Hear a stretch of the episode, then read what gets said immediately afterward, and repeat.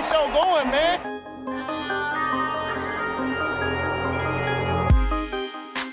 Angelo, what an interception! Steps into it, pass is caught! Diggs! Sideline! Touchdown! Unbelievable! Ihr hört Cover 3, der Podcast für Fantasy Football. Moin und herzlich willkommen zu einer neuen Folge Cover 3 der Fantasy Football Podcast. Mein Name ist Timo, an meiner Seite heute Rico. Aloha. Brady, die hat leider keine Zeit, hat sich nochmal Urlaub genommen, nochmal ähm, den letzten Monat Fliegenfischen ausnutzen. In Slowenien hat er gesagt, endet jetzt so die Saison und da die ausdauernden An Angler haben da wohl nochmal nicht so ideale Bedingungen, aber er will es nochmal versuchen. Viel Erfolg dabei. Den hören wir dann nächste Woche wieder. Die Wasabi-Köder laufen sonst auch ab. Ja, nach dem spaßigen Teil der Begrüßung, Rico, wie lief die Fantasy Football Woche? Äh, wild. In der Hörerliga könnte ich mir Platz eins zurückholen, gemäß dem, was heißt zurückholen? Ich glaube, ich war nie auf Platz eins. Ich war immer nur punktgleich. Äh, gemäß des Falles, dass Patrick Mahomes und Kelsey zusammen keine 60 Punkte machen, was ich nicht pauschal ausschließen würde, aber dann hoffentlich anzweifle. Ähm, Kelsey war, glaube ich, mit Swift in Argentinien. Von daher, wer weiß, vielleicht kommt er ja gut gelaunt zurück. Bitte nicht. Ähm, und in der Dynasty ist es die größte Frechheit, dass ich überhaupt davon rede, dass ich das Ding gewinnen könnte. Ich habe nämlich A-Chain und Walker gespielt. Ähm, demnach auf der Running Back Position insgesamt drei Punkte gemacht und trotzdem die Chance zu gewinnen, wenn Rasheed Rice mehr als drei oder vier Punkte waren glaube ich, macht. Ähm, und dass ich damit gewinne, zeigt schon, was für eine Shitshow das war. Ich glaube, mein Gegenüber hat Garrett Wilson mit minus einem Punkt gespielt und Joe Burrow, der nach acht Punkten auch runter musste. Also das war wirklich Not gegen Elend, was da gespielt hat, ähm, auch wenn es nicht verschuldet war. Aber ich könnte unter reellen Umständen tatsächlich in beiden Ligen gewinnen. Mhm. Ja, ich verabschiede mich ähm, aus dem Playoff-Rennen in, in der Hörerliga. Offiziell schon? Ja, es war die siebte Niederlage. Also ich müsste jetzt drei Siege in Folge holen, was ich bei meinem Team momentan nicht so wirklich glaube, weil meine Wide right Receiver einfach keine Quarterbacks mehr haben. Also ich Wie wär's denn mit frechen 2 zu 1 Trades? Oder ah, geht das ja. nur, wenn man die Pille für den Mann hört? das war nicht mal versteckt jetzt, ne? ja, nee, ähm, ja, weiß ich nicht. Meine Wide Receiver haben halt alle keine Quarterbacks mehr. Ich habe Amari Cooper, ich habe Deontay Johnson, ich habe Jordan Addison und Aaron Jones natürlich. Also es ist, ich, ach, äh, habe ich aufgegeben. Ja, und in der Dynasty, gut, letzte Woche sah es tatsächlich noch schlechter aus. Da hattet ihr mir ja auch die Niederlage schon zugeschrieben und ich mir eigentlich auch. Ähm, aber auch diese Woche sieht's da eher wieder mau aus. Es ist, naja. Eine Liga habe ich gewonnen. Eine von vieren. Dafür hast du nächste Woche in der Dynasty die Chance gegen mich. Ohne Achan, ohne, ohne Walker. Das kriegen wir schon irgendwie gewuppt. Und bin ich auch ganz cool mit, denn danach die Woche habe ich eh wieder ein Freilos, weil ich da gegen Brady spiele. ähm, also das ist okay, dann könnten wir vielleicht profitieren. Du kommst mit in die Playoffs und ich krieg die Bye Week. Das wäre okay. Fände ich auch ja. okay, ja, das stimmt. Wie lief's bei Brady? LOC haben wir keinen Einblick. In der Dynasty gewonnen, Glückwunsch. Hat er, hat er gewonnen, obwohl er, glaube ich, genauso beschissen dasteht auf Running Back wie ich die Woche, aber den hat irgendwie der Kicker, also keine Ahnung, ich weiß aber auch nicht, ob Brady sich drüber freut oder nicht, also das ist schwer zu durchschauen. Ähm, ja, und Hörerliga können wir ja ausklammern, da er ja eh nicht aufsteigen kann. Ja. Also LOC weiß ich nicht, habe ich nichts rausgehört. Nee, das hat er, hat er nicht erwähnt. Ja, Hörerliga hat er gewonnen. Das war nochmal für mich, für die letzten Prozent Chance, war das nochmal gut, aber ansonsten. Ja, gut, das dazu. Dann können wir, glaube ich, die News machen. Breaking News. Jo, ganz ungewohnt. Das ist ja jetzt mein Segment. Normalerweise habe ich nur die Ergänzungen. Mal gucken, ob wir dann trotzdem mit der, mit der Hauptstory durchkommen. Ähm, was ging als erstes? Nach unserer Aufnahme war noch das Monday Night Game. Ähm, und infolgedessen wurde bei den Bills der Offense Coordinator Ken Dorsey gefeuert. Ja. Ob es jetzt Früchte getragen hat oder sowas, wissen wir nicht. Seine Interception hat Josh Allen wiedergeworfen, aber das ist natürlich auch bei einer Hail Mary, von daher, ja, ob Stefan Dix jetzt gefallen hat, wissen wir nicht. Auf jeden Fall da ähm, Ken Dorsey jetzt weg. Dann haben wir das Problem mit äh, Dallas Linebacker Leighton Vander Esch. Ähm, wem der Name nichts sagt, fällt meistens dadurch auf, dass er diese krasse Halskrause oder sowas hat. Das ist eigentlich immer so ein bisschen das Indiz ähm, hat sich, es müsste im Spiel gegen die Niners, was gegen die Niners? Ich glaube gegen die Niners, ähm, hat er sich eine solche Nackenverletzung zugezogen, als dass tatsächlich das Karriereende im Raum steht. Ähm, also ist noch nicht bestätigt, aber out für den Remainder der Season wurde schon bestätigt und ähm, Jerry Jones hat dann auch gesagt, dass es wahrscheinlich sogar das Karriereende sein könnte. Also die gute alte Cam Chancellor Verletzung. Auch komisch, dass ähm, Jerry Jones da überhaupt was zu melden hat, also dass der Owner sowas sagt. Aber naja gut, das dazu. Dann haben die Jets etwas überraschend ihren Running Back entlassen. Man dachte, jawohl, Delvin Cook ist endlich free. Nein, es war tatsächlich Michael Carter ähm, ist dann auch wieder untergekommen bei den Arizona Cardinals, hat jetzt aber so semi viel Fantasy-Bezug. Dann haben wir jetzt schon den neuen Quarterback bei den Browns gesehen die Woche, den vermeintlich neuen Quarterback. Ähm, denn Quarterback Deshaun Watson hat die Karma-Schelle eins verpasst und ist mit einer Shoulder Injury ähm, tatsächlich für die Saison raus. Und zwar äh, Displaced Fracture im rechten Glenoid, also irgendwas in der Schul rechten Schulter ist dann dementsprechend auch die Wurfschulter. Es gab eine Surgery, von daher, ähm, ja, lange Rede, kurzer Sinn, der ist raus. Ähm, ja, dann können wir das auch direkt vorwegziehen. Da wurde drauf reagiert und zwar wurde, heute Morgen kam die Nachricht, glaube ich, rein. Ähm, Joe Flacco wurde bei den Browns dazugeholt, wieder den typischen Weg erstmal übers Practice Squad. Das ist ja mittlerweile gang und gäbe, dass man das in der Form macht. Ja, also nach den Ravens und, und Jets darf der alte Mann dann jetzt also in Cleveland spielen. Eventuell kommen wir auch nochmal auf ihn zu sprechen im Laufe der Folge. Ähm, Ryan Tannehill wurde ja bekanntlich auf die Bank gesetzt. Ich glaube, die News hatten wir auch letzte Woche. Dabei bleibt es jetzt auch erstmal. Er hat das Team wohl um ein Release gebeten. Wohl auch so ein bisschen mit der Absicht, dann vielleicht nochmal bei Teams wie ja, den Vikings, ähm, damals eventuell den Browns oder sowas unterzukommen, also irgendwo, wo der Quarterback weg ist. Man hat dahingehend nichts gehört, von daher gehen wir mal davon aus, dass er bei den Titans bleibt. Ich weiß auch nicht, ich könnte mir vorstellen, dass man da vielleicht auch ganz gut Deadcap fressen würde, weswegen das vielleicht nicht zustande kommt. Er hat es auf jeden Fall gefordert. Schauen, ob da noch was kommt. Trade Deadline war ja schon, das heißt, wenn würde der Weg sowieso nur darüber mhm. gehen. New York? New York wäre eine Option. Ähm, beide? Ja. hm? Beide. Beide, tatsächlich beide. Äh, ja, also so die ganzen Verletzungen, jetzt haben wir noch nicht raus. Gino ist jetzt zurückgekehrt, Stafford hat, glaube ich, weitergespielt. Also, ja, sollten jetzt nicht so viel neue dazugekommen sein.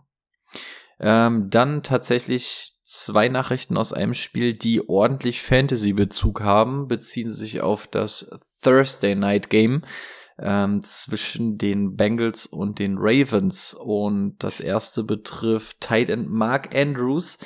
Den hat's mit dem Knöchel rausgehauen. Ich glaube, wir hatten jetzt irgendwie, als wir uns am Wochenende gesprochen hatten, hatten wir noch rausbekommen, dass es wohl das Cracked Fibula ist ähm, und ein paar gerissene Sachen Bänder-mäßig im Knöchel. Der ist tatsächlich dann auch für die Saison raus. Also herber Schlag auf dem sehr dünnen Teil in Markt, den müsst ihr wohl ersetzen. Und auf der gegenüberliegenden Seite hat's genauso einen erwischt, und zwar tatsächlich Joe Brr. Ähm, der hat sich im Handgelenk irgendein Band gerissen. Also wenn man die Bilder gesehen hat, bei denen er irgendwie versucht hat, nochmal einen Ball an der Seitenlinie zu werfen, ähm, da hat man schon gesehen, das sieht nicht allzu gut aus. Es wurde die ganze Zeit darüber geredet, dass es eventuell verstaucht ist. Äh, nee. Also da sind Bänder durch. Das wird wohl auch dieses Jahr nichts mehr. Der wird operiert und damit war es das tatsächlich auch für Joe Burrow, da hat man auch noch gar nichts so in Richtung Nachfolger oder sowas gehört. Also keine Ahnung, ob man da auf dem Free Agency Markt nochmal tätig wird, ob man da irgendwelche Rookies reinwirft oder so. Ähm, wir werden sehen. Ja, die Saison ist eigentlich over, ne? Also. Bei Cincy damit hm. jetzt wahrscheinlich schon, haben wir am Donnerstag dann auch verloren. Also es ist jetzt alles so ein bisschen out of reach. Ja, gucken, ob sie dementsprechend dann sagen, okay, lohnt sich vielleicht nochmal irgendwo reinzugehen, um Leute wie Chase Higgins und so bei Laune zu halten. Aber ja, bisher ist noch nichts durchgesickert, man hat auch noch nichts gehört und wie Boni gerade auch schon angeführt hat, ist es jetzt auch nicht zwangsläufig notwendig, dass man da eventuell noch was macht. Und die letzte News ähm, ist auch so die einzige Fantasy News, die wir, ja, beziehungsweise hat nicht mal Fantasy Bezug, aber das einzige, was wir jetzt von gestern Abend schon reinbekommen haben, das ging relativ schnell. Ähm, Safety Tolanoa Hufanga von den Niners hat sich wohl das ACL gerissen. Noch nicht hundertprozentig bestätigt, aber relativ eindeutig. Sein Ersatz hat das aber ganz gut gemacht. Ich habe mir das Spiel angeguckt. Aber das ist natürlich eine Schwächung für eine sehr gute Defense. Ähm, ansonsten, ich habe gerade auch nochmal aktualisiert, wir haben ansonsten noch keine Information, ähm, was generell so abging und ein paar Leute lagen ja, ne, Joey Bosa wurde unter Tränen runtergefahren, da könnte man auch anhand der Bilder davon ausgehen, dass das eventuell erneut keine komplette Saison bei Joey Bosa wird. Wir haben Achan, der, ich glaube, der Hemi war's. War's der Hemi? War's nee, das, nee, das Knie, Knie. Das, das Knie, Knie, aber der war wohl, also ich habe gelesen, der war an der Sideline ähm, und wollte auch wieder rein, aber Mike McDaniels hat gesagt, weil sie ja auch schon wieder Freitag spielen, wollte das nicht riskieren. Also da könnte es eventuell Entwarnung geben. Natürlich bitter, weil der Junge erst draufgekommen ist und nur ein Carry hatte. Danke dafür. Ähm, Gott sei Dank habe ich mich dafür entschieden, beide zu spielen, Ray Mostert und ihn, als das zumindest der andere dann Punkte gemacht hat. Ja, also wie gesagt, offizielle Sachen stehen noch aus. Äh, Kenneth Walker hat es auch noch erwischt gehabt. Ähm, Oblique. Ähm, ich weiß, ich, ich glaube, es war irgendwie so unterer Bauch oder sowas. Das war, glaube ich, dasselbe Ding, was Christian McCaffrey ähm, vor ein paar Wochen hatte. Da hat man uns auch gewundert. Ist nicht so gang und gäbe.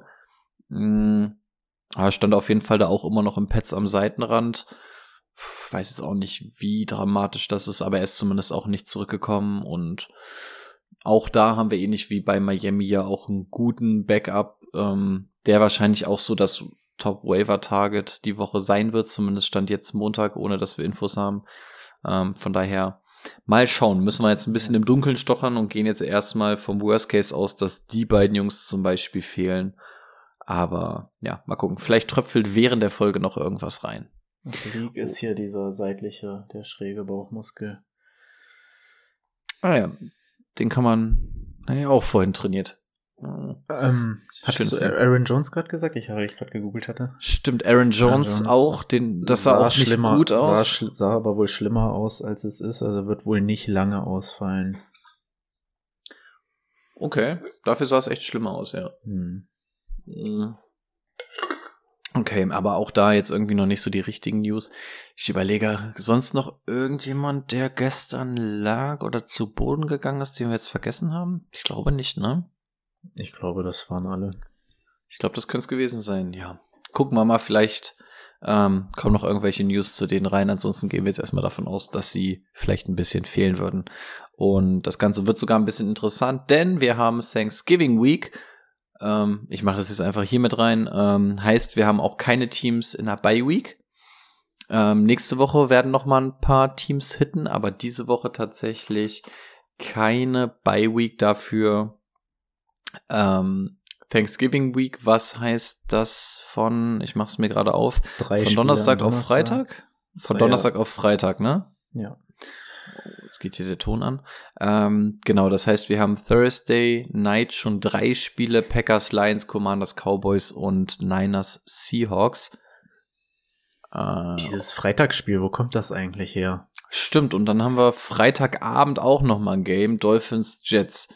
Und dann sind wir erst im Sunday-Modus und da dann auch wirklich tatsächlich wieder mit bis 10.25 Uhr plus Monday Night plus Sunday Night und den ganzen Kram. Also das ist schon, ist schon gut was los. Das heißt, auch hier werden wir die Woche so ein bisschen hantieren müssen, weil es teilweise kurze Wochen, teilweise lange Wochen gibt. Also habt das doch gerne auf dem Schirm zum einen, damit ihr Football gucken könnt. Ähm, denn gerade sowas wie Packers Lions oder so kann man unter der Woche natürlich angenehm gucken. Ähm, aber auch, weil wir bei Verletzungen so schnell reagieren müssen. Ne? Also wenn man jetzt irgendwie Gut, Aaron Jones wird jetzt wahrscheinlich nicht das große Problem sein, der wird jetzt wahrscheinlich direkt ausfallen. Aber wenn ihr dann irgendwie die Wahl habt, ob ihr zum Beispiel einen AJ Dillon spielt oder ähm, irgendjemand aus dem Sonntagsslot oder so, da müssen wir ein bisschen gucken, dass es mit einem Donnerstagsspiel sonst ein bisschen leichter. Aber ja, zumindest habt ihr diesmal die Qual der Wahl, denn keine Bye-Weeks am Start. Ja, ich glaube, das wäre es dann soweit. Sehr schön, dann mache ich jetzt noch schnell den Spieler der Woche. Der Spieler der Woche. Das ist Trevor Lawrence. Nach ähm, einem sehr schlechten Spiel letzte Woche ist er diese Woche mit 262 Passing Yards, eigentlich nicht so viel, und dabei zwei Touchdowns ähm, Spieler der Woche geworden. Das liegt vor allem daran, weil er auch noch für zwei Touchdowns gelaufen ist. Das macht 32 Punkte. Und zumindest in der Half PPA ist das die Nummer eins. Glückwunsch.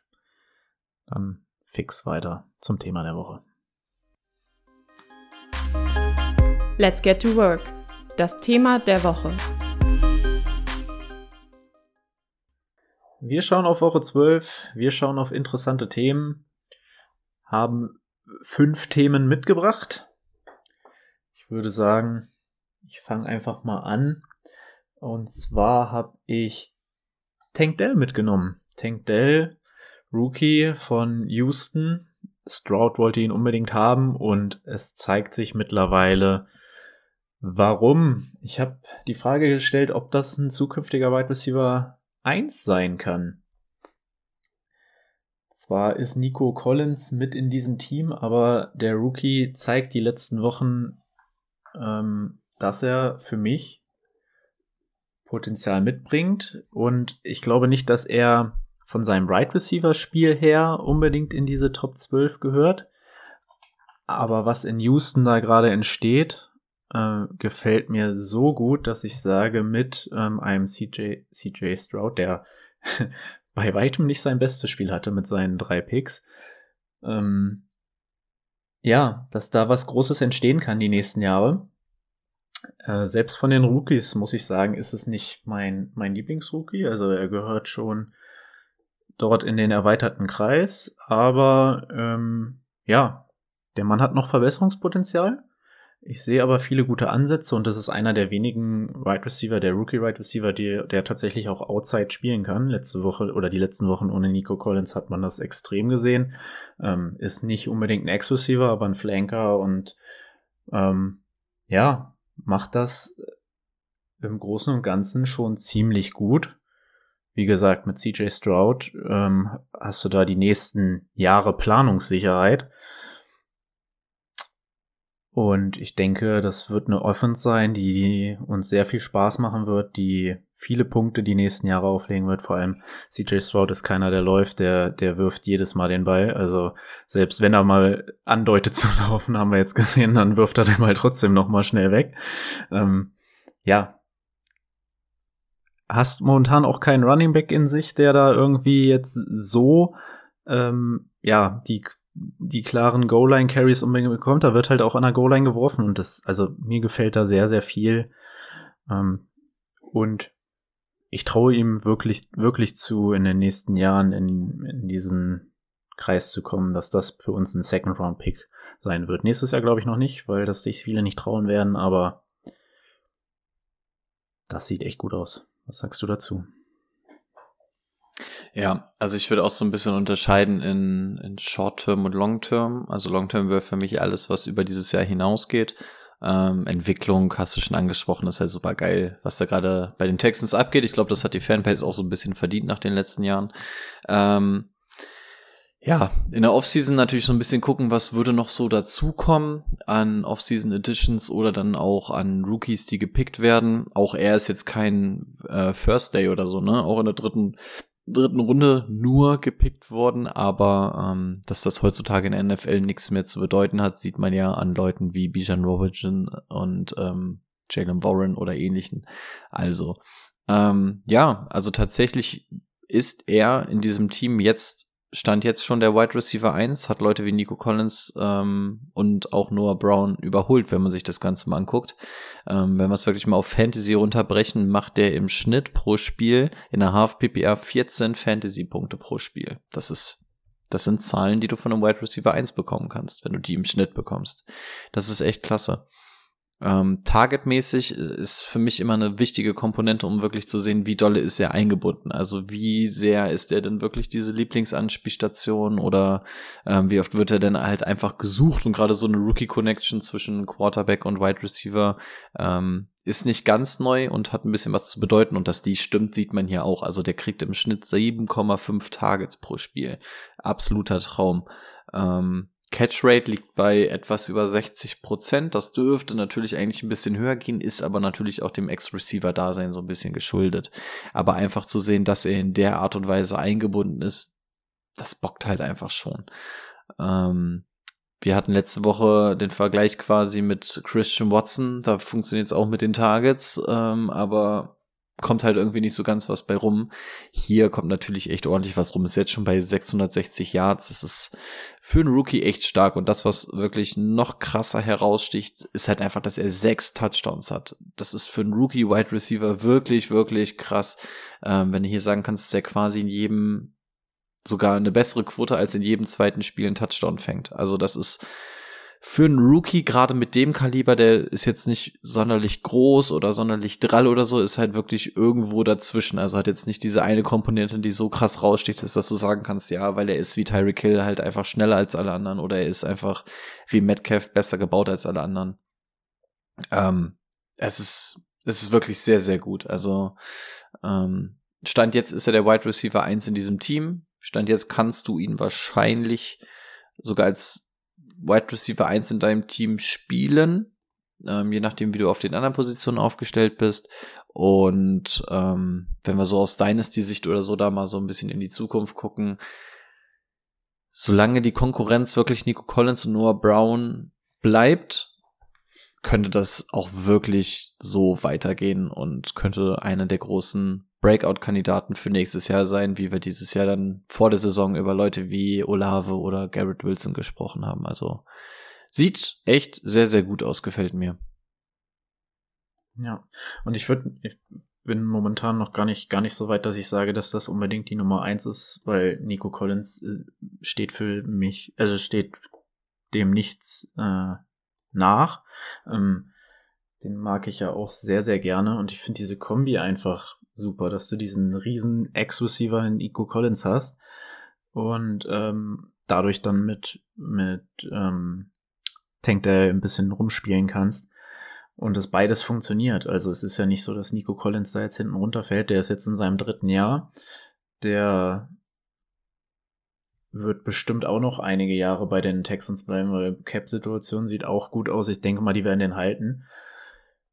Ähm, ja, also wenn ich Houston-Fan wäre, wäre ich momentan echt happy. Okay, dann zweites Thema hast du mitgebracht, ist Piers Zeit vorbei. Singletary hat er ihm den Rang abgelaufen. Also Pierce ja halt verletzt, aber wenn er wiederkommt. Ja, ähm, viel haben wir letzte Woche schon drüber gesprochen und letztlich so 1000 viele neue Sachen kann man jetzt dazu auch nicht sagen und es ist auch so ein bisschen raten. Aber man muss einfach sagen, wir haben letzte Woche schon gesagt, so, ey, Singletary hat da wirklich einen sehr, sehr guten Job gemacht. Also ähm, da soll Pierce erstmal wieder rankommen und wir, Brady und ich hatten uns auch öfter die Frage gestellt, würdest du Spieler A oder Singletary spielen und dann auch immer mit diesem Szenario, ja, kommt ein bisschen drauf an, ob Damian Pierce spielt oder nicht. Er hat nicht gespielt und Singletary hat seine Chance halt wieder ordentlich genutzt. Ähm, letztes Mal haben wir schon gesagt, hat er seine absurden 30 Carries bekommen. Da hatten wir auch gesagt, naja gut, das wird er nicht jedes Spiel bekommen. Aber was hat er bekommen? 22 Attempts. Das ist wirklich ein Elite-Workload, was du dem Jungen da ähm, aufgedrückt hast. Und er hat auch wieder ordentlich was draus gemacht, ne? Wieder über 100 Yards gegangen, ähm, nebenbei noch seine zwei Targets da bekommen, auch wenn das äh, quasi nicht groß reinspielt bei ihm und Touchdown. Also auch aus Fantasy-Sicht macht das halt einfach wirklich Bock. Der hat jetzt wirklich die letzten zwei Wochen ununfassbar geil gespielt und das war jetzt mit Cincinnati und Arizona klar nicht die Über-Defenses, ähm, aber die wirst du nächste Woche mit Jacksonville vielleicht auch nicht zwangsläufig haben. Also ja, Damien Pierce im Vergleich, wenn wir rübergehen, ist dem Ganzen natürlich so ein bisschen schuldig geblieben. Auch da brauche ich jetzt nicht dem nachplappern, was wir letzte Woche schon gesagt haben. Aber wenn du bei dem mal so über das Jahr hinaus guckst, was der so an Jahrzahlen hat, wir haben gerade gesagt, Singletary hat allein in den letzten zwei Spielen ähm, jeweils über 100 Yard gemacht. Damien Pierce hat in den Spielen, die er gemacht hat, insgesamt immer gemacht 38, 31, 31, 81, 66, 34, 46 Yard. Also das zeigt schon, dass da ein gewisser Unterschied ist. Von daher bin ich der Meinung, ach so, ein Touchdowns war übrigens einer. Ähm, also man sieht schon, dass Singletary da eigentlich gerade die Hot Hands hat und meines Erachtens nach wäre es dumm, wenn du jetzt wirklich sagst, okay, Pierce spielt nächste Woche wieder und wir wechseln das Ganze wieder zurück auf Damian Pierce letztlich ist das jetzt hier die ganze Zeit ähm, labern um den heißen Brei, weil wir wissen es nicht. Ne? Wir wissen A nicht, ob Damien Pierce nächste Woche spielt. Wir wissen B nicht, wie werden die beiden eingesetzt und wie schlägt sich das dann in Fantasy-Punkten nieder. Von daher ähm, quasi eher ein Glossar von mir, dass man doch bitte Singletary ähm, dementsprechend auch einbinden soll. Und wenn es wirklich ein 50-50 Workload ist und du wirklich sagst, lass mal mit der Hot Hand gehen oder so. Also Singletary hat es sich einfach verdient, hier einen Shot zu bekommen. Und wenn ihr Owner in einer Redraft-Liga seid, dann sollte man da tatsächlich auch weiter drauf aufbauen. Also ähm, Stand jetzt wissen wir wieder nicht, wer von beiden spielt oder ob beide spielen diese Woche.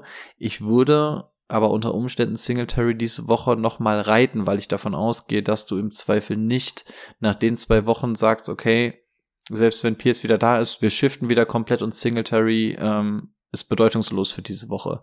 Wie sich das Ganze dann ab Woche 13 oder so gliedert, werden wir sehen, aber ich glaube, für Woche 12 wäre es zum jetzigen Zeitpunkt jemand, den man tatsächlich trotzdem spielen könnte, weil ich mir nicht vorstellen kann, dass da wirklich dieser 180 Grad Turnaround ist, weil Houston natürlich auch sehr dankbar ist, ähm, dass du den Druck so ein bisschen von deiner Rookie Sensation Quarterback äh, runternehmen kannst und das Running Game anfängt zu funktionieren.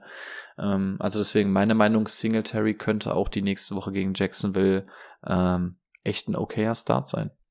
Wie siehst du das Ganze? Mhm. Also, ja, also erstmal dazu, ja, in Woche 12 würde ich ihn auch spielen. Ich glaube, die Jaguars Run Defense kann man ganz gut bespielen. Und ja, nach den letzten Wochen hat sich Singletary bestimmt mehr verdient. Auf der anderen Seite muss man sagen, das Laufspiel die ersten, ja, was waren es, neun Wochen lief halt auch nicht, wenn Singletary drauf war. Ne? Es war dann, es waren beide halt schlecht. Ich weiß nicht, ob man da jetzt Adjustments gemacht hat, dass es jetzt auf einmal so gut funktioniert oder ob es an Devin Singletary liegt. Ich denke mal, sie wollen es zumindest sehen, ob Damian Pierce das auch kann äh, die nächsten Wochen, aber für Woche 12, gerade wenn jetzt immer noch gar nicht raus ist, ob Pierce denn hundertprozentig ähm, fit, fit ist. Er hat ja das erste Mal am Freitag trainiert. Mm, deswegen Singletary Woche 12 auf jeden Fall. Und dann ähm, Woche für Woche schauen. Man muss natürlich sagen, die Fantasy Playoffs sehen nicht gut aus, die Matchups. Da hast du kurz vor den Playoffs New York Jets, da, kannst du nicht gut gegenlaufen. Tennessee ist auch das Einzige, was die verteidigen können. Woche 16 Cleveland und dann nochmal Tennessee. Also brauchst du jetzt nicht die Hoffnung machen, dass du da in den Playoffs viel Singletary bekommst, aber nächste Woche kann er dir nochmal einen Sieg holen, auf jeden Fall. Weiß gar nicht, wie lange haben die den denn gesigned? War das auch so ein Ein-Jahr-Ding? Singletary? Hm. Mm, Finde ich dir raus. Ja, können wir nochmal schauen. Ähm, weil Damien Pierce ist ja erst in seinem zweiten Jahr, der ist auf jeden Fall länger noch an die Texans gebunden. Mal schauen, ob Singletary sich gerade einen neuen Vertrag erläuft. Ein Jahr 2,75 Millionen. Der ist nur dieses Jahr da. Hm. Gut, aber an Texans Stelle kann man überlegen, den zu halten, auf jeden Fall. Gerade wenn er sich so macht. Nächstes Thema wäre für mich der gute Calvin Ridley. Wir hatten ihn so ein bisschen abgeschrieben.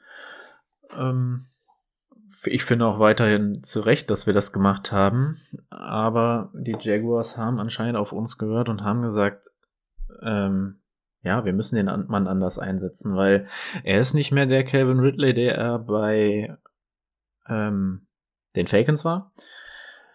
Weil das sieht man auch ganz gut, dass er dieses, dieses Outside ähm, exklusiver einfach gerade auslaufen und gegen Press, das, das lag ihm einfach nicht. Und das haben sie halt die ersten, was haben wir jetzt, zehn Wochen, haben sie das stupide durchgezogen, den Mann einfach komplett außen gelassen. Und wenn man sich jetzt mal seinen Route Chart anguckt, ähm, der ist viel über die Mitte gelaufen, der war viel in Motion. Genau das, was, was wir eigentlich auch gesagt haben, was irgendwie fehlt, was ihn, was ihn auch so ausmacht. Und siehe da, 103 Yards, zwei Touchdowns. So müsste es weitergehen. Ich vertraue da tatsächlich Doug Peterson. Ähm, es war die Tennessee Defense, okay, aber es lag ja nicht, also wie, wie, ich ja gesagt habe, es lag ja auch an den Routen, die er gelaufen ist und ich hoffe, sie lassen ihn die weiterlaufen. Ähm, da vertraue ich Doug Peterson doch so weit, dass das funktioniert und die nächsten zwei Matchups gegen Houston und Cincy sehen auch gut aus. Da würde ich ihn auf jeden Fall spielen und hoffen, dass es sich fortsetzt. Hm. Also das, das, was du sagst, hat man, glaube ich, allein schon an den Videos aus der Offseason gesehen. Also wenn man da mal gesehen hat, was der äh, in seinen Drills da mit seinen Füßen machen kann und so, zeigt einfach, dass du den Jungen nicht einfach stumpf geradeaus schicken solltest, sondern den wirklich mal so ein bisschen durch die Mitte des Feldes mal so ein paar Haken schlagen lassen solltest und so. Das ist halt einfach das, was ihn stark macht. Ähm, wie doll das jetzt genutzt wird, wissen wir natürlich leider nicht. Ich hoffe auch, dass sie das machen. Ich frage mich aber auch, wenn in der NFL professionell arbeitest, sollte man eigentlich nicht elf Wochen brauchen, um überhaupt darauf zu kommen, so, ey, ist eigentlich voll geil, wenn wir den mal nicht nur da lang schicken. Ähm, hm. Von daher, ja, dass das seine größere Stärke ist, sehen wir. Evan Engram zum Beispiel auch im Vergleich zu letzten Jahr ein bisschen zurückgegangen, ähm, Kirk ein bisschen zurückgegangen. Also von daher, du kannst nicht alles in diesem Team die ganze Zeit nur über Etienne laufen lassen. Deswegen, es wäre schon gut, wenn da wirklich einer mal auf einer ähm, regelmäßigen Basis absteppen könnte.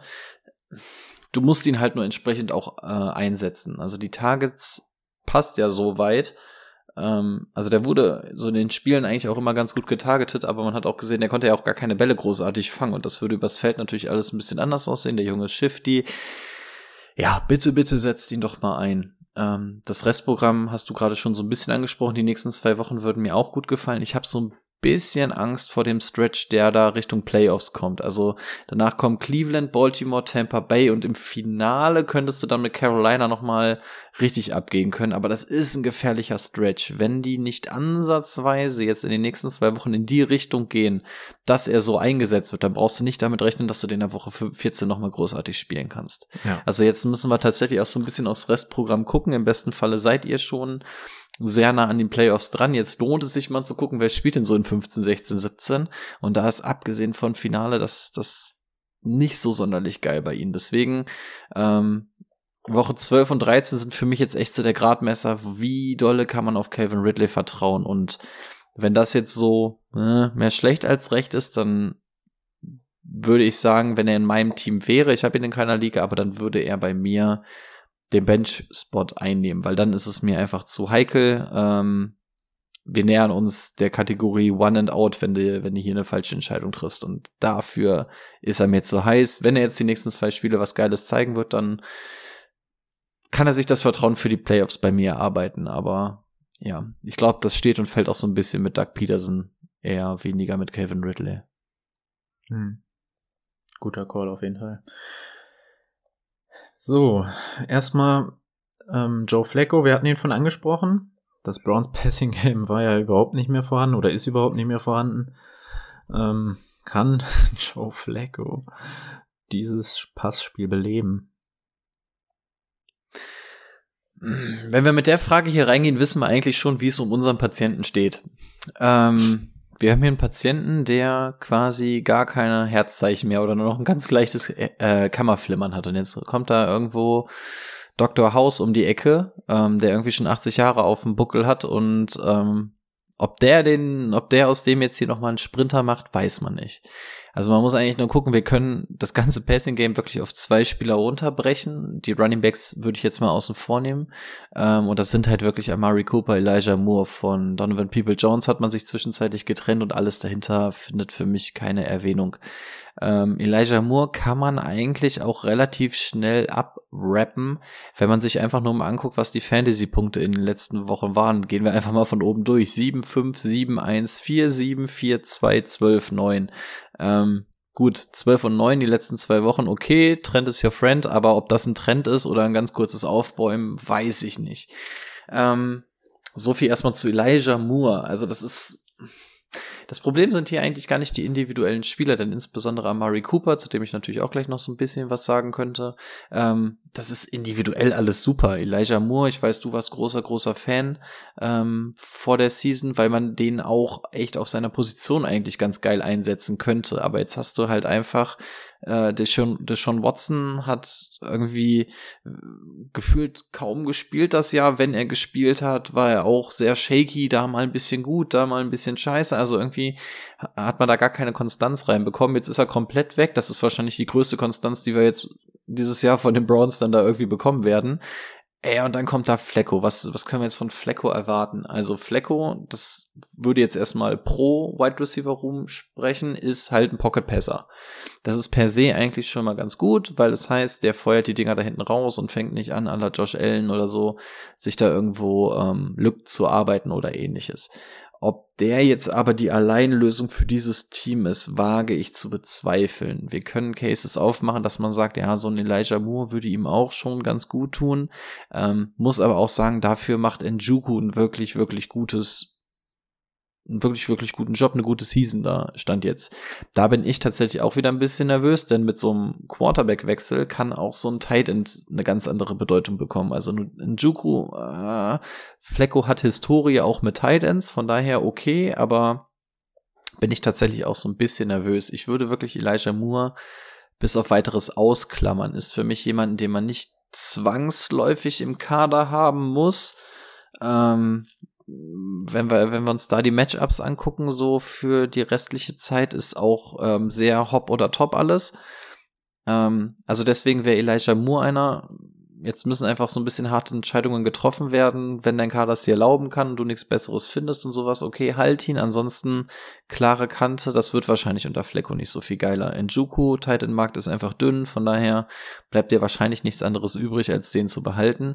Und dann ist die einzig große Frage eigentlich, was machen wir mit Amari Cooper? Amari Cooper ist jetzt schon so eine ziemliche Wundertüte. Also wenn wir jetzt mal die, Vergle die Punkte vergleichen, 5, 12, 21, 2, 12, 3, 11, 22, 12, 12,5. Also ähm, ich weiß nicht, wer schon mal auf dem Kolossus im Heidepark war. Das ist so ziemlich genau der Streckenverlauf von Kolossus. Da geht's hoch und da geht's runter, aber irgendwie dazwischen gibt's nicht allzu viel.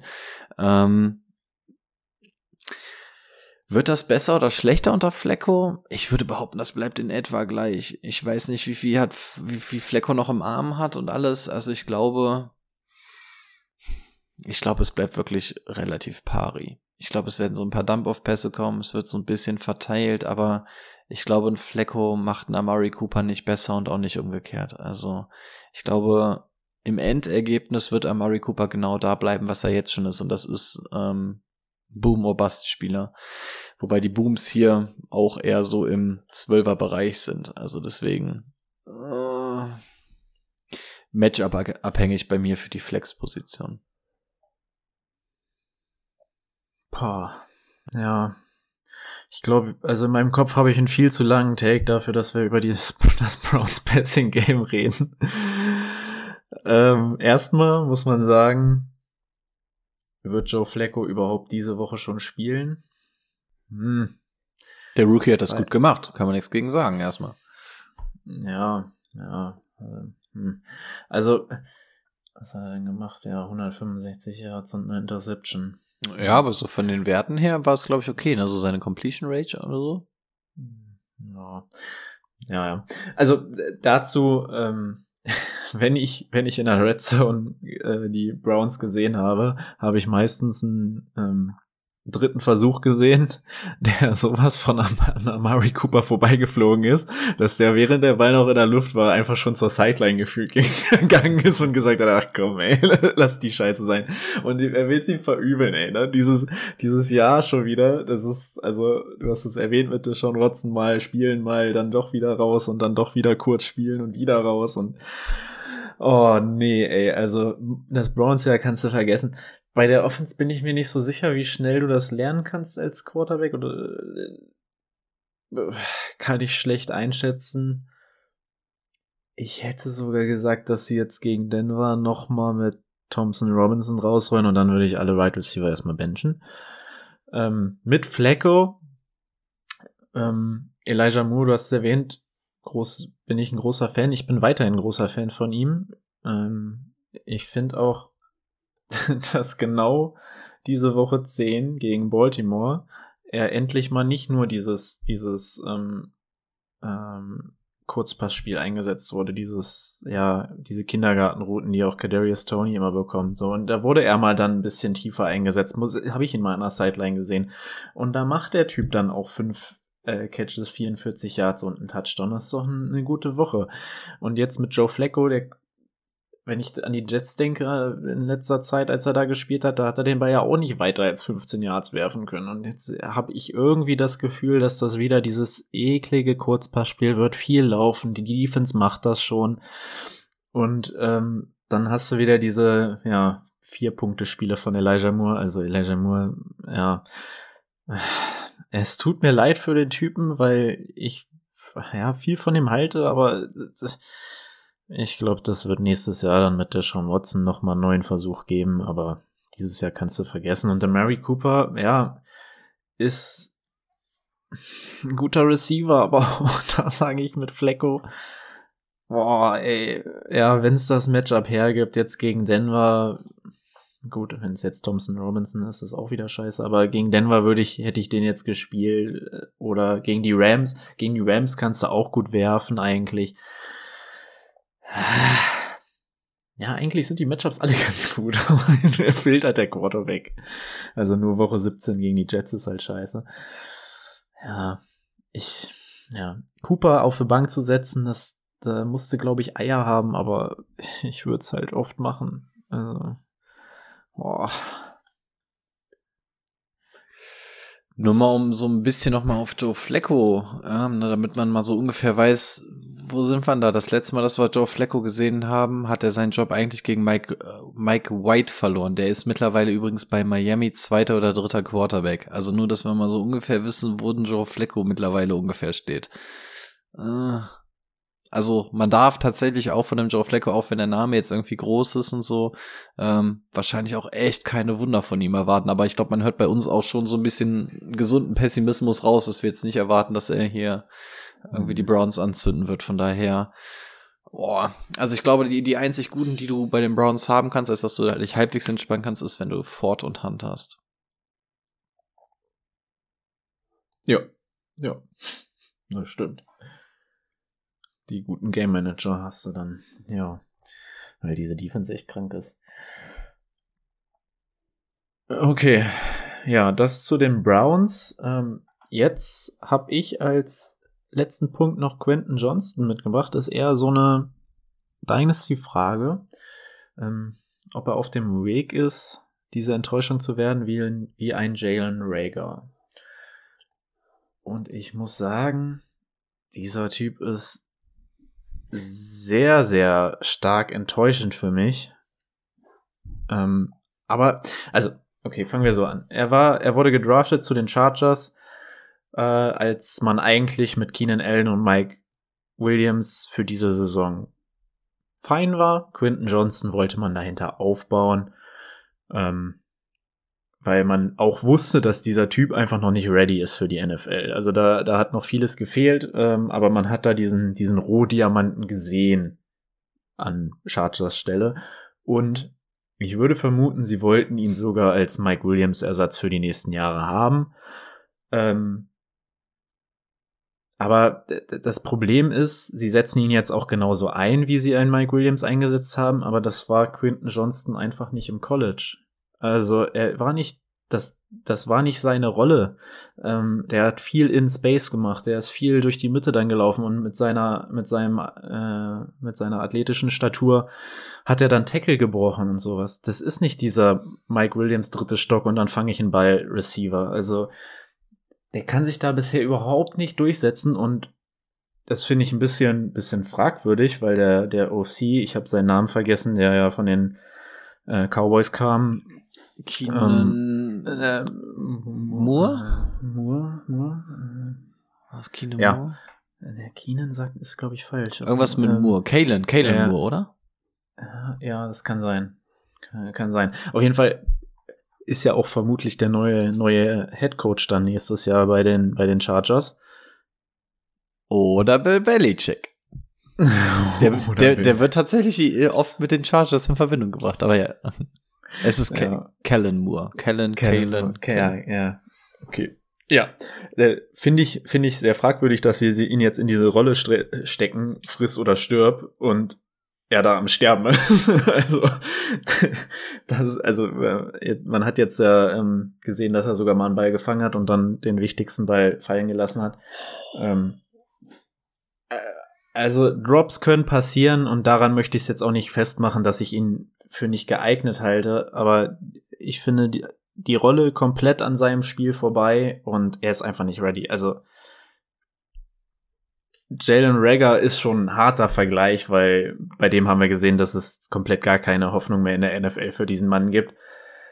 Aber da muss in der Offseason so viel passieren, dass Quinton Johnston NFL Potenzial hat, weil boah, von diesen ganzen coolen Rookie Wide Receivers, die es gibt, äh, wurde er an Stelle 4 gezogen und da sehe ich ganz, ganz viele weit, viel weiter vor ihm.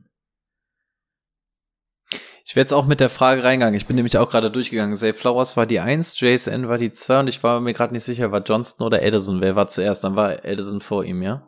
Ich glaube ja. Also Okay. hatte ich so eine Erinnerung. Äh, kann auch andersrum sein. Ich dachte, es wäre die 4. Aber das ist natürlich auch so das Los, womit ähm, Rookie Wide Receiver ähm, gerade die Top-Jungs halt auch leben müssen, dass man genau die Jungs miteinander vergleicht. Und ähm, ja, brauchen wir keinen Gedanken drum verschwenden, wer da besser war und wer nicht. Ähm, ja, auch hier fällt es mir wieder relativ schwer zu trennen. Also normalerweise, wenn wir hauptsächlich über Redraft reden, hätte ich gesagt, können wir das Thema hier ganz kurz machen. Kannst vergessen, brauchst du nicht, nimmst du nicht mit. Redraft-Liga machen wir schneller zu als Elijah Moore, fertig, weg.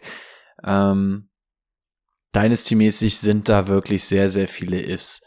So, erstmal die Frage, so, was geht nächstes Jahr auf Head Coach? Ähm, Brandon Staley, übrigens auch sehr interessante Pressekonferenz nach dem Spiel gegeben, wo auf die Defense, glaube ich, angesprochen wurde. Puh, der Junge war angefressen.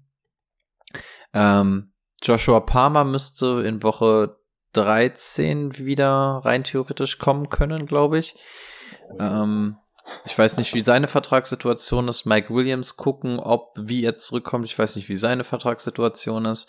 Und dann Keenan Allen wird nicht jünger. Also eigentlich ist natürlich alles vorbereitet für Quentin Johnston. Äh, Du hast gut was dafür ausgegeben, aber es funktioniert ja wirklich gar nichts. So sei es die Rolle, ähm, sei es auch die Ability, die er au- draus macht und zum anderen aber auch wirklich die Catch Rate. Also ähm, das Ding gestern war natürlich so ein bisschen symptomatisch, dass der das Ding nicht fängt. Ähm, mhm. Aber das gefällt mir auch generell nicht. Der Wert liegt einfach bei 57 Prozent seiner Targets fängt er auch. Also das ist, damit kannst du fantasymäßig nicht arbeiten. Ähm, deswegen würde ich es aus Redraft-Sicht äh, ganz, ganz schnell abhaken können. Dynasty-mäßig, ja, wie gesagt, es ist unfassbar schwer. Wenn du den Jungen in so einer typischen Dynasty wirst du den gezogen haben, irgendwo Bijan an eins, JSN wahrscheinlich an zwei, mm, Gibbs an drei und dann wird er wahrscheinlich so ab der vier mit Edison irgendwo weggegangen sein, ne? Der wird wahrscheinlich so zwischen vier und sechs irgendwo die Ecke, wird er wahrscheinlich weggegangen sein und dementsprechend hast du eigentlich gar keine andere Wahl als abzuwarten, was mit ihm passiert. Also letztlich auch wieder zwei Euro ins Phrasenschwein. Ähm, schlimmer kann es nicht werden nächstes Jahr. Also eigentlich spricht ja auch alles dafür, dass er die Ablösung ist und jeder hat mal ein scheiß Jahr und gerade Wide Receiver müssen auch nicht gerade in Woche äh, in Jahr eins schon so komplett durchstarten, aber ähm, finde ich interessant als Trade for Target, denn es wird bestimmt genug Leute geben, die ihn mit der 5 gezogen haben oder so. Und ähm, da schrillen alle Alarmglocken und die freuen sich vielleicht, wenn, wenn sie einen Zweitrunden-Pick dafür bekommen und sagen, okay, vielleicht habe ich es irgendwie geschafft, mit einem blauen Auge davon zu kommen. Und umgekehrt kannst du mit einem Zweitrunden-Pick da einen geilen Stil hinlegen, weil die Situation nächstes Jahr was anderes sein kann. Also eigentlich müsste man noch mal eine extra Sparte wirklich nur über Dynasty machen, weil wenn du ihn unter Dynasty-Gesichtspunkten ein bisschen analysierst, sieht es ein bisschen anders aus. Da der Fokus auf Redraft liegt da, und wir zu einem Ergebnis kommen damit, äh, kann ich einfach sagen, so, der schmeiß ihn weg. Also das ja. brauchen wir überhaupt nicht versuchen. Oder ähm, ihr könnt ein paar andere Podcasts hören und dann könnt ihr mal gucken, vielleicht könnt ihr mit denen als Trade-Material nehmen ähm, und mit dem für andere. Nein, ich will gar nicht so sein, eigentlich juckt es mich auch gar nicht so, aber ähm, das ist auch so das Zeichen, dass, also dass der zum Beispiel auch wieder in diese Trade-Gespräche reingeworfen wurde, ist eigentlich, zeigt eigentlich schon, wie frech es ist. Ja. Also ähm, Josh Palmer und also bei Mike Williams gibt's ein Opt-out und Josh Palmer kann auch günstig gecuttet werden, aber ich würde tatsächlich, ich wäre tatsächlich auf der, also lässt sich immer leicht sagen, weil ich Quentin Johnston in keiner Dynasty-Liga habe, aber ich würde alles nehmen, was ich dafür kriegen kann. Ich bin so raus bei dem Typen. Ja, es ist gefährlich. Und wenn wir jetzt wirklich mal so die jüngste Vergangenheit äh, nehmen, da nehme ich jetzt zum Beispiel mal so, solange es unseren Podcast gibt, das sind jetzt so fünf Jahre in etwa. Ähm, erinnerst du dich an irgendeinen Wide Receiver, der in Jahr eins komplett geblowt ist und dann komplett den Bounceback hatte? Also der erste, der mir einfällt, ist aus dem letzten Jahr Traylon Burks. Da habe ich keinen Bounceback gesehen. Ähm, und ansonsten auch die Jahre davor, ich glaube, da war nichts, wo man sagt, er wurde ganz früh gedraftet und hat sich zurückgekämpft. Ich glaube, das erste Jahr müsste sowas wie eine Kiel Harry gewesen sein, als wir angefangen haben. Die Geschichte kennen wir. Mhm. Also ich kann mich an wenige erinnern, die ja. wirklich diesen Bounceback hatten. Ja. Und wenn es jetzt so wäre, dass das eine absolut schlechte Offense ohne Quarterback wäre und der trotzdem seine Routen gut läuft oder so, aber die Voraussetzungen es ist eine gute, es ist es ist eine super Offense, ja. in der das ja, aber die Situation ist auch komplett geil für ihn. Also eigentlich ist es, es steht er in den Startlöchern und in zwei Jahren Wide Receiver 1 in diesem Team zu sein. Also, ja. aber ja. Also ja, wir, vielleicht wir haben ja wir haben ja jetzt einen kurzen kurzen Moment noch. Das geht ganz schnell. Ich gehe mal die Wide Receiver durch, die dieses Jahr Rookie waren, die ich über ihm sehen würde oder in einer Dynasty haben möchte. Zay Flowers, Jordan Addison, Rashi Rice, Tank Dell, Jason, Puka, Jaden Reed? Josh, Josh Downs und Jaden Reed. So, Michael Wilson nicht unbedingt. Hm. Demaria Douglas hm. Nicht unbedingt. Und Jonathan Mingo, da wird sogar ich Quinton Johnson noch lieber haben. Ähm, ja, also es sind viele und dafür wurde er echt hochgezogen. Und die Jungs, die du gerade aufgezählt hast, hast du teilweise in Runde drei, vielleicht sogar in Runde vier bekommen. Also ja. like, wenn ihr Bock auf einen Dynasty Corner mit Boni und Rico habt, ähm, da könnte man auch wirklich mal überlegen, ob wir in der Offseason so ein bisschen mehr versuchen, unseren Fokus Richtung Dynasty zu, zu shiften, weil ich es auch echt geil ja, finde. Sowas kann man so echt, sowas kann man geil. Ja, genau. Und, und ich, fi ich finde, es macht ja auch viel auf und letztlich kommt man da irgendwie immer zu keinem Ergebnis, sondern man sieht immer so Sichtweisen und so und kann es vielleicht besser einschätzen. Aber tatsächlich, weil ich es auch ganz interessant finde, könnte man wirklich überlegen, ob wir in der Offseason gucken, dass man vielleicht wirklich mal einen Fokus in die Richtung verschiebt. Ich weiß auch nicht, wie unsere Zuhörerschaft da drauf ist, ob die ihren Fokus auf Redraft legen. Ansonsten habt ihr ja auch mit der Dynasty Liga da schon einen kleinen Grundstein gelegt. Also falls ihr noch dran seid, könnt ihr ja auch gerne mal Bescheid geben, ob ihr da vielleicht Bock habt, ein bisschen mehr auf Dynasty zu gehen oder ob ihr sagt, nö, bleibt mal ruhig bei Redraft. Also genau so eine Leute könnte man dann nämlich echt mal analysieren, könnte man so einen Blick in die Vergangenheit werfen, so wer hat denn da den Turnaround geschafft, wen würden wir im Nachhinein wie listen und so. Finde ich persönlich ganz geil. Ja, auf jeden Fall. Das, ja, macht mir auch sehr viel Spaß. Okay, das wäre unser letztes Thema gewesen für heute. Mhm. Dann kommen wir zu unserer letzten Kategorie. Start, Sit und Sleeper. Wie immer haben wir ein paar Spieler mitgebracht, die wir spielen würden, die wir nicht spielen würden. Und ich fange einfach mal an mit, mit Brady's Start und Sit. Ähm, er möchte gerne AJ Dillon starten, was ich gut verstehen kann. Aaron Jones ist wahrscheinlich raus, es ist ein Donnerstagsspiel. Ähm, Detroit Lions Run Defense ist nicht verkehrt, die ist gut. Aber auch der andere Backup, Emmanuel Will, äh, Wilson, hat sich verletzt. Der wird vermutlich auch nicht spielen. Also es ist AJ Dillon und auch der, muss man sagen, wird mittlerweile im Passing Game ein bisschen eingesetzt. Verstehe ich schon ganz gut.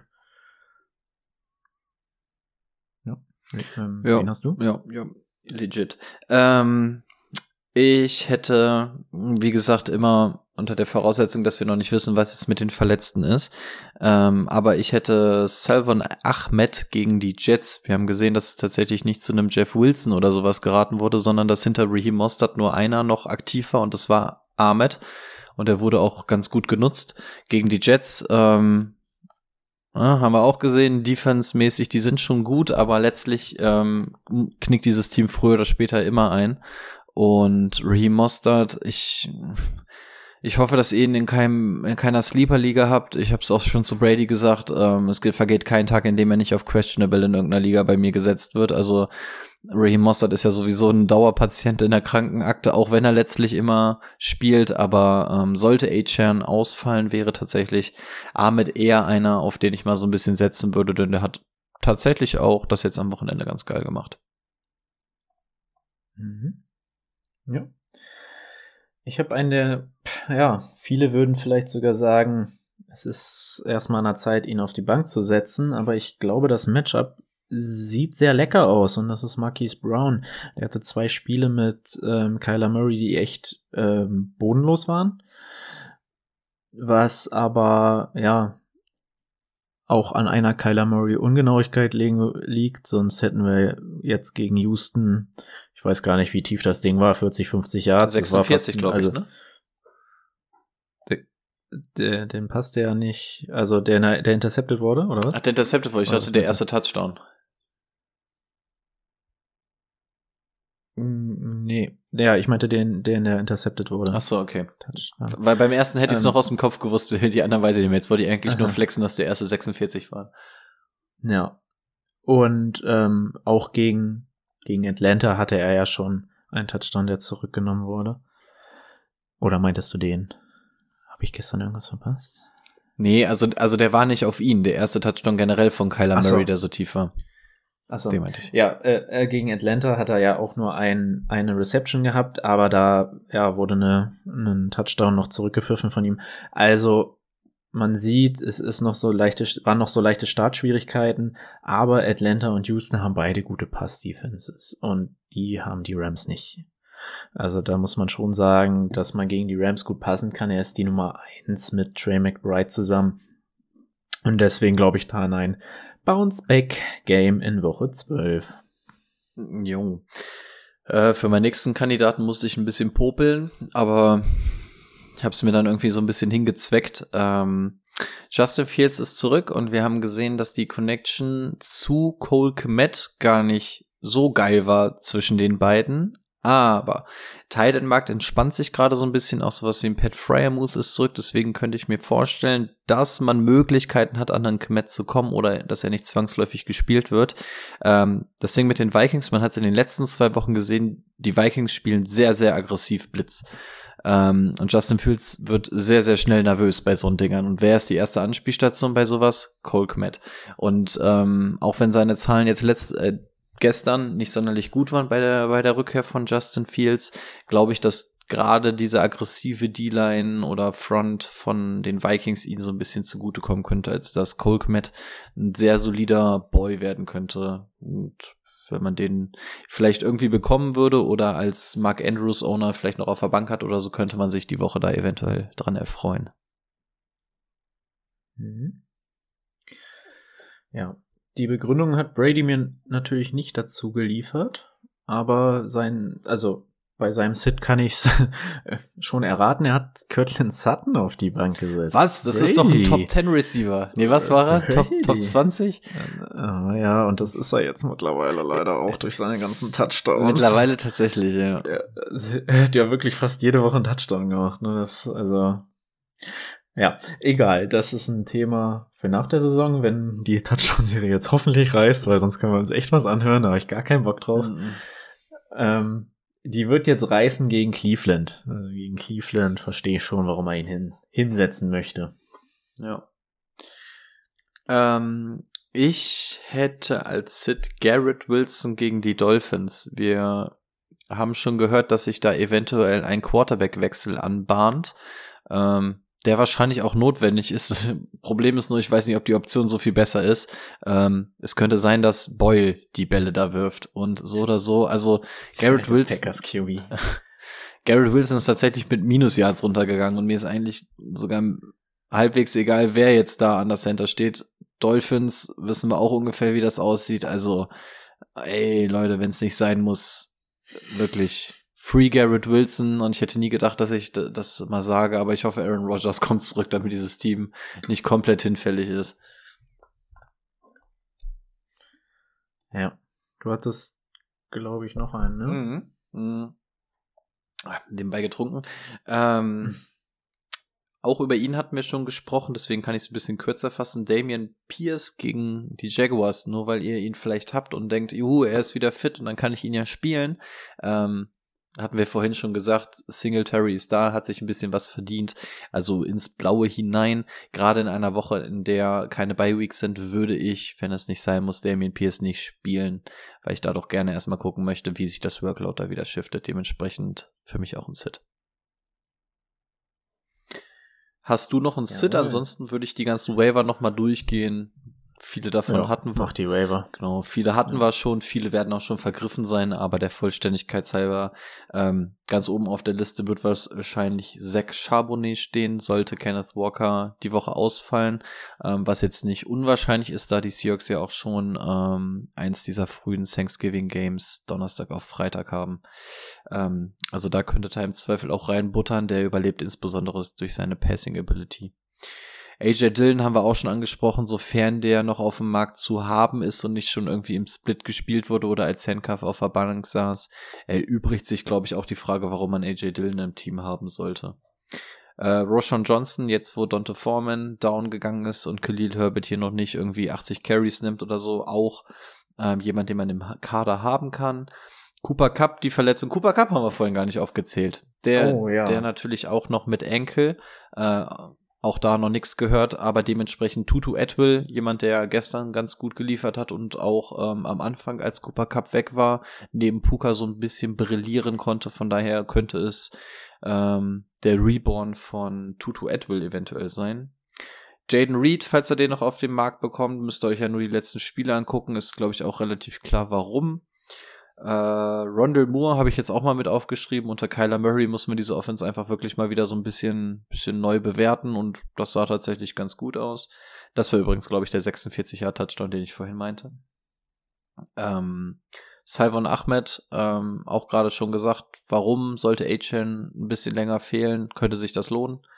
Und wenn ihr Mark Andrews verloren habt, könnte man hier eventuell wirklich ganz kreativ sein und einfach The Next Man abnehmen und Isaiah Likely adden, denn auch da haben wir schon in der Vergangenheit gesehen, dass der so ein bisschen Bälle fangen kann und jetzt auch mit Lemar grundsätzlich funktionieren kann. Also manchmal muss man das Rad nicht neu erfinden, um auf Ideen zu kommen. Manchmal findet man die Antwort auch im eigenen Hause. Das wären so die Jungs, die ich mir noch so notiert habe. Jawohl. Das klingt gut. Ich glaube, dann sind wir durch für heute. Haben neue Ideen für die Offseason gesammelt und euch hoffentlich ein bisschen geholfen mit unseren Themen. Also, wir hören uns dann ähm, am Sonntag. Dann sind zwar schon drei Spiele vergangen. Nee, vier Spiele sogar vergangen. Vier oder fünf? Fünf? Fünf? Nee, vier. vier. Drei am Donnerstag und einen am Freitag. Und aber dadurch, dass es keine Bye gibt, haben wir dann immer noch genügend Spieler zu besprechen, denke ich mal. Ja, und ein bisschen Gossip, wer eins und eins zusammenzählen kann. Eine Woche gab es uns gar nicht, eine Woche gab es mich mit Brady, eine Woche gab es mich mit Boni. Dann wisst ihr ganz genau, wer hier intern ganz dolle Stress hat und nächste Woche zur Versöhnungsfolge hoffentlich wieder zusammengeführt okay. hat. Einfach immer so ein paar Gerüchte zu streuen. Also dementsprechend mal gucken, ob wir die beiden Jungs wieder vertragen können. Ist ja schon einmal ein Annäherungszeichen, dass er dir die ganzen Sleeper und so geschickt hat. Nachdem er mich jetzt in der, in der, in der Cover 3 Dynasty auch noch platt gemacht hat, weiß ich nicht, wie das funktionieren soll. Aber Stimmt, und du wirst jetzt in der Dynasty, wenn meine Ausfälle nicht kompensiert werden können, könnte es sein, dass wir Clinch am Sonntag haben, also nächste Woche dann eventuell, dass wir alle Konstellationen jetzt einmal durchhaben, nächste Woche mit Brady zusammen. Jawohl. Ihr werdet sehen. Wir werden uns Sonntag hören. Bis dann. Bis dann. Ciao, ciao.